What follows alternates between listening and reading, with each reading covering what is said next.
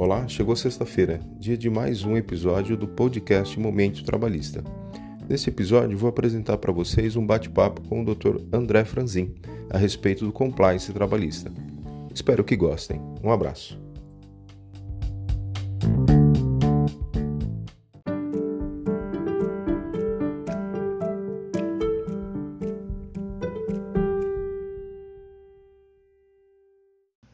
Nós buscávamos já há um bom tempo, como eu disse no início da nossa transmissão, aproximar os nossos clientes e tê-los aqui presentes, mais próximos do escritório, tratando com eles de, algum, de alguns temas que nós enxergamos como temas relevantes.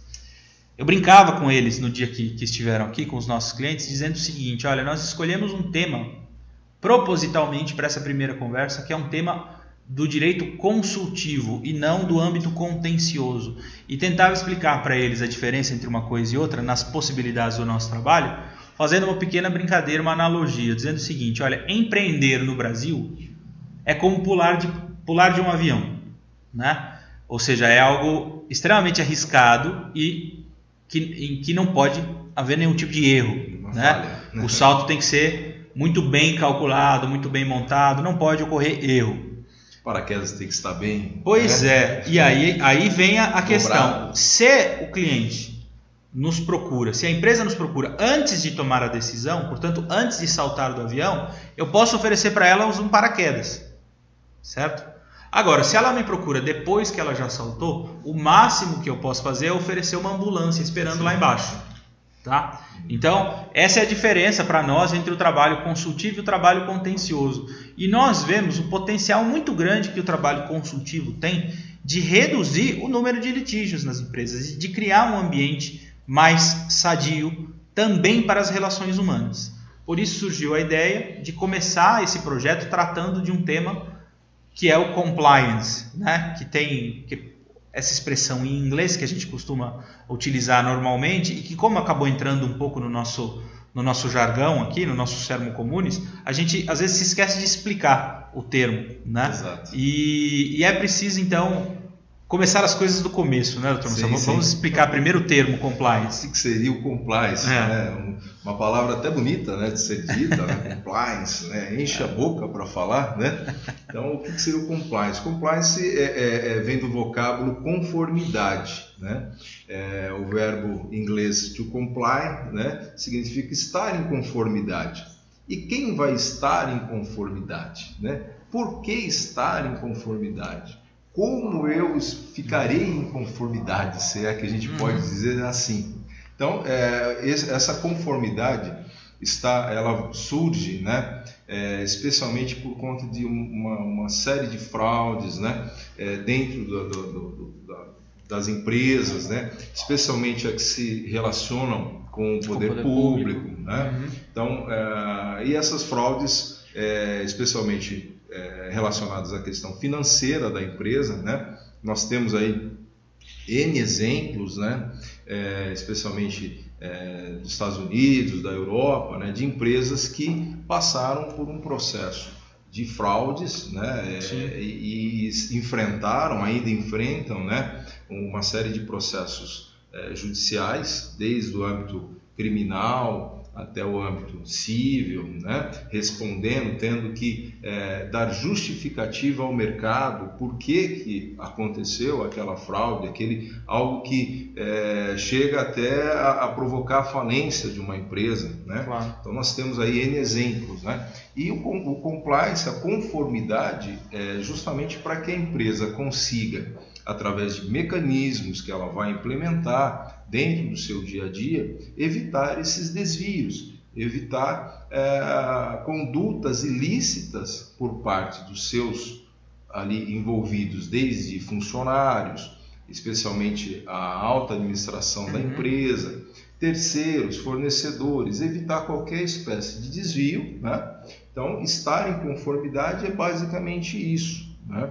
Você buscar através de mecanismos implementar boas práticas dentro da sua uhum. empresa, a fim de que não ocorram os desvios. Por isso, só fazendo uhum. um, um, o doutor André comentou, o consultivo, né, o preventivo, né, algo que evita o processo, uhum. evita o processo judicial. Né? Então a gente pensou no compliance, óbvio que é, já, já tivemos alguns questionamentos é, mas com que tamanho é esse programa? É, como eu posso implementar isso na minha empresa? A minha empresa é uma empresa pequenininha. É, e, e não muitas, sei nem como começar. E né? muitas empresas, Marcelo, eu, a sensação que eu tenho é que muitas empresas é, já fazem isso de forma mitigada sem usar o nome. E aí o nome assusta a hora que é, você coloca o nome. Exato. Porque é o seguinte, todo empresário que convive num país como o Brasil, que tem a quantidade de obrigações acessórias que nós temos, a quantidade de burocracia com que nós temos que lidar, especialmente, acho que os dois pontos mais sensíveis aqui são as relações tributárias e as relações trabalhistas, né? Nessas, nesses âmbitos, as empresas já se organizam para quê? Para cumprir a legislação. O que, que é então o compliance? É a criação de rotinas e de mecanismos otimizados de trabalho que permitam que, com a observância daqueles passos, você consiga estar em conformidade com a legislação e evite, portanto, autuações, ações judiciais, evite esse tipo de problema. Exatamente. É, é uma cultura, né? em primeiro lugar, é, para que você consiga efetivamente implementar um compliance, uhum. você tem que ter uma cultura né, de boas práticas dentro sim. da sua empresa. Senão, o programa estará fadado ao insucesso. Não, você não consegue implementar um compliance, um programa de, de, de, de, de compliance dentro da empresa, se a sua empresa não estiver realmente é, adaptada a isso. Né? E como que começa? Por onde começar? Né? É, vamos começar é, com os funcionários? Não. Vamos começar com a alta administração, até com o proprietário da empresa, até com o dono da empresa. É, né? Marcelo, antes de tudo, a empresa precisa se conhecer. Exatamente. Ela precisa saber quem ela é e o que ela quer fazer, né? É, outro dia nós brincávamos aqui, inclusive, com isso. Tem um, tem um, um grande matemático, um grande lógico, que é o Lewis Carroll, que escreveu um livro infantil que todos conhecem, chamado Alice no País das Maravilhas. E nesse livro, num determinado momento, a Alice está muito aflita, né? ela está ali perdida no País das Maravilhas, muito aflita, e se vê diante de dois caminhos diferentes. E aí aparece o, o mestre gato e, e ela pergunta para ele: Que caminho eu devo tomar? E ele pergunta: Onde você quer chegar? A resposta dela é: Não sei. E a resposta óbvia do mestre gato é o seguinte: Se você não sabe onde quer chegar, não importa o caminho que você escolha. Né? Então, a primeira coisa é esse saber onde eu quero chegar. Eu preciso saber, eu preciso conhecer a minha empresa e saber para onde eu quero que ela vá. A partir do momento que eu tenho isso claro, eu posso começar a dar os primeiros passos na construção Exatamente. de um bom programa de compliance. Que é a diretriz da empresa. É isso, estabelecimento é, é, dessas diretrizes. É, é, o norte da empresa. Uhum. A empresa quer alcançar qual mercado, né? Ela quer, bom, ficar em mercado é, é, nacional? Não, eu quero um mercado estrangeiro. Bom, então você vai ter que conhecer e se estar em conformidade Sim. com a legislação estrangeira. Senão uhum. você não consegue. Então, de fato, tem empresas que é, infelizmente chegam aqui e falam: para onde você quer ir? Eu não sei, eu, para mim tanto faz, eu quero ganhar dinheiro, mas não é só isso, né? É. Não é só isso. Porque se você entrar nessa, nesse ritmo de de, de desespero, atrás de lucro apenas, obviamente que você vai às vezes dar brecha dentro de um determinado setor da sua empresa, seja financeiro, seja no departamento pessoal, seja qualquer setor produtivo, especialmente, uhum. que vai ocorrer algum tipo de desvio, né? E você vai ser penalizado por isso. Claro. Você é. empresário e empresa. Sim. Por isso até a oportunidade do nosso evento aqui em que o Dr. Roberto, que é o nosso advogado que atua na área criminal, fez uma exposição muito breve sobre a, lei anticorrupção no Brasil. Exatamente. Que é uma lei que vem justamente com essa ideia de pegar as empresas que, que estão em relação direta com o poder público e estabelece tipos penais muito claros e penas muito gravosas, o que exige das empresas, portanto, uma organização muito grande, porque elas não podem nem pensar em incorrer em uma daquelas condutas. Exatamente. É, a lei anticorrupção, ela, ela, ela traz ali é, toda uma estrutura de compliance. Né? Eu posso até dizer que é o marco realmente no Brasil do compliance é a lei anticorrupção, uhum. né? porque ali você tem é, toda uma estrutura, você ali você tem os mecanismos né, uhum. que você pode utilizar para implementar um programa de integridade, né? que são é, desde é, é, código de conduta, é, um mecanismo muito importante também é um canal de denúncia. Né? Uhum. Você tem que implementar isso, um canal de denúncia dentro da sua empresa, né? É, para que os colaboradores, os empregados, se sintam confortáveis de efetivamente denunciar. Né? Ele tem que ser é, sigiloso, ele tem toda um, uma estrutura específica para que ele tenha uma validade jurídica também. Uhum. Né? Então, de fato, é, é, a lei anticorrupção é um marco para nós do compliance. Sim, sim. Né? Uhum. E a uhum. gente a partir daí a gente começa a enxergar, uhum. é, e aí que, que, a gente também é, pensou nesse assunto para mostrar para os clientes que vai muito além da área criminal. E, e, aqui, Marcelo, é preciso combater uma mentalidade tacanha que muitas vezes é, nós convivemos com ela, que é a seguinte: a pergunta que as pessoas fazem imediata é, o que é mas o que é que eu ganho com essa implementação? E aí vem uma questão interessante do ponto de vista econômico, que é o seguinte: existe um jornalista econômico francês muito antigo e clássico, que é o Frédéric Bastiat. É, e ele tem um estudo chamado O que se vê e o que não se vê, né? C'est qu'on voit et c'est ne voit pas. Esse estudo ele é, ele, é, ele é muito interessante pelo seguinte: ele dá o exemplo de uma janela quebrada, né? E parece que, portanto, um vândalo que passa na frente de um estabelecimento comercial e quebra uma janela, ele está movimentando a economia.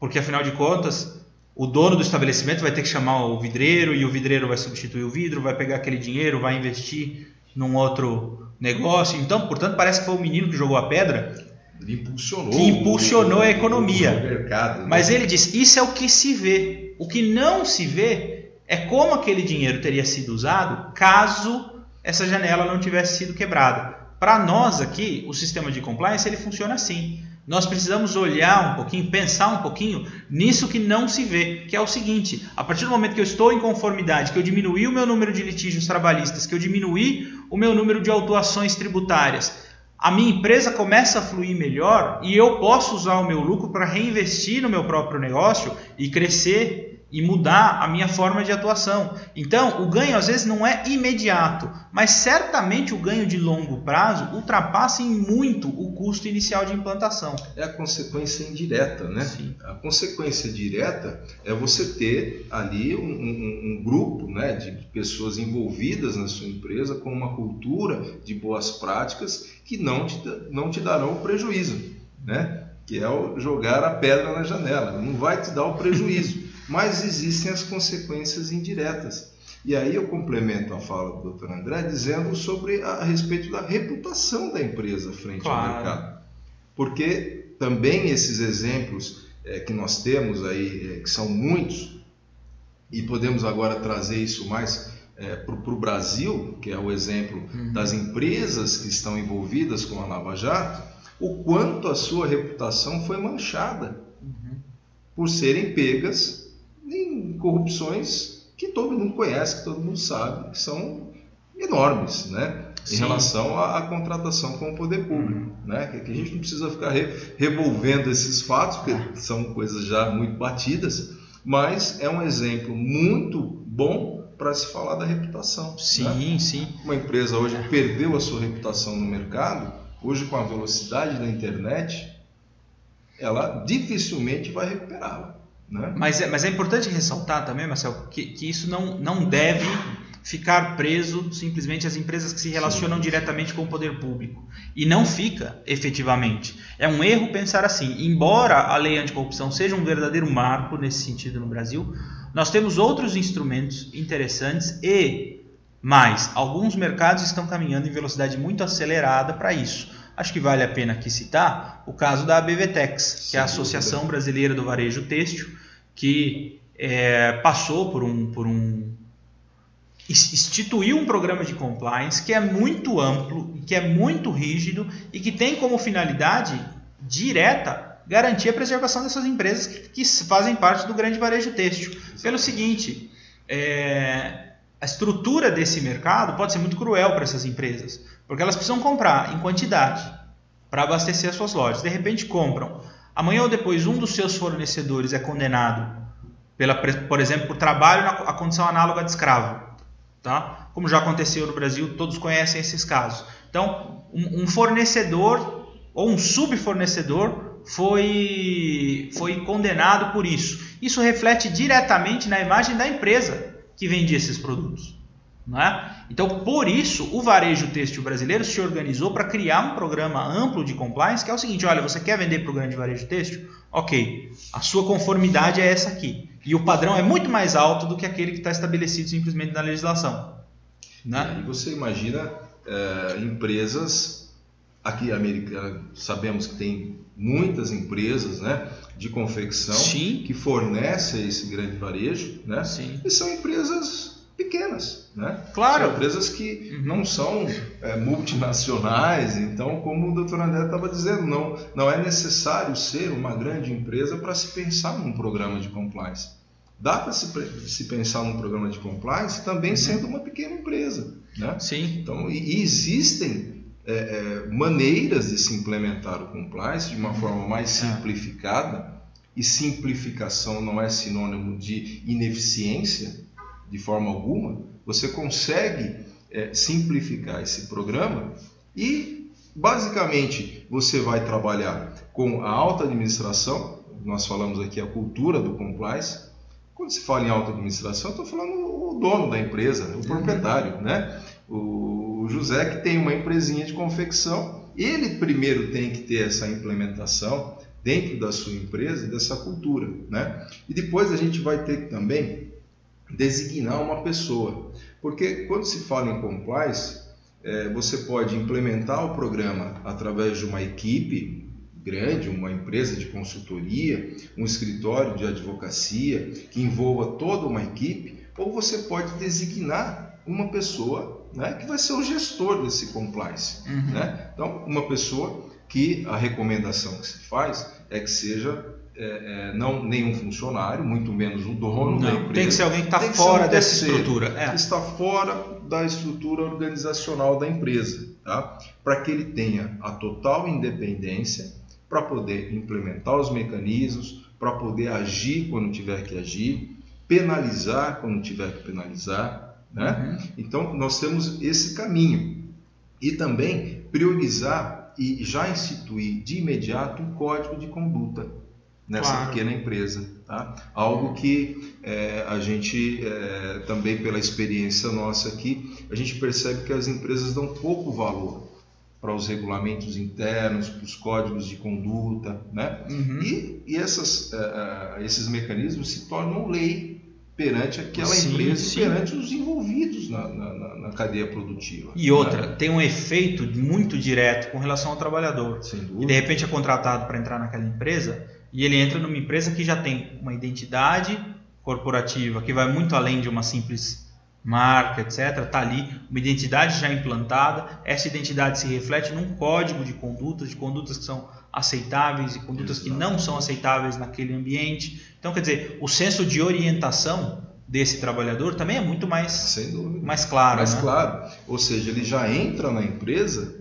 sabendo, sabendo onde está. Onde é. está, aonde essa empresa quer chegar é. E como ele deve se portar dentro daquela empresa. Né? E por fim, eu também acrescento aí para um plano, é, um programa de integridade, de compliance dentro de uma pequena empresa, a questão dos treinamentos. Né? Não adianta também você contratar, ter um, um perfeito código de conduta e não treinar uhum. o, seu, o seu colaborador, né? não, não é, é, mostrar a ele todo esse mecanismo, né? como que é. isso funciona. Pois é. Né? E aquilo que a gente já falou, que, que é o canal de denúncia, que também sim, é muito sim. importante. É, enquanto esse programa estiver só no papel, ele pode ser muito bonito, mas ele não vai ter efetividade nenhuma. Ter efetividade. Ele tem que estar entranhado realmente na vida daquela empresa. Exato.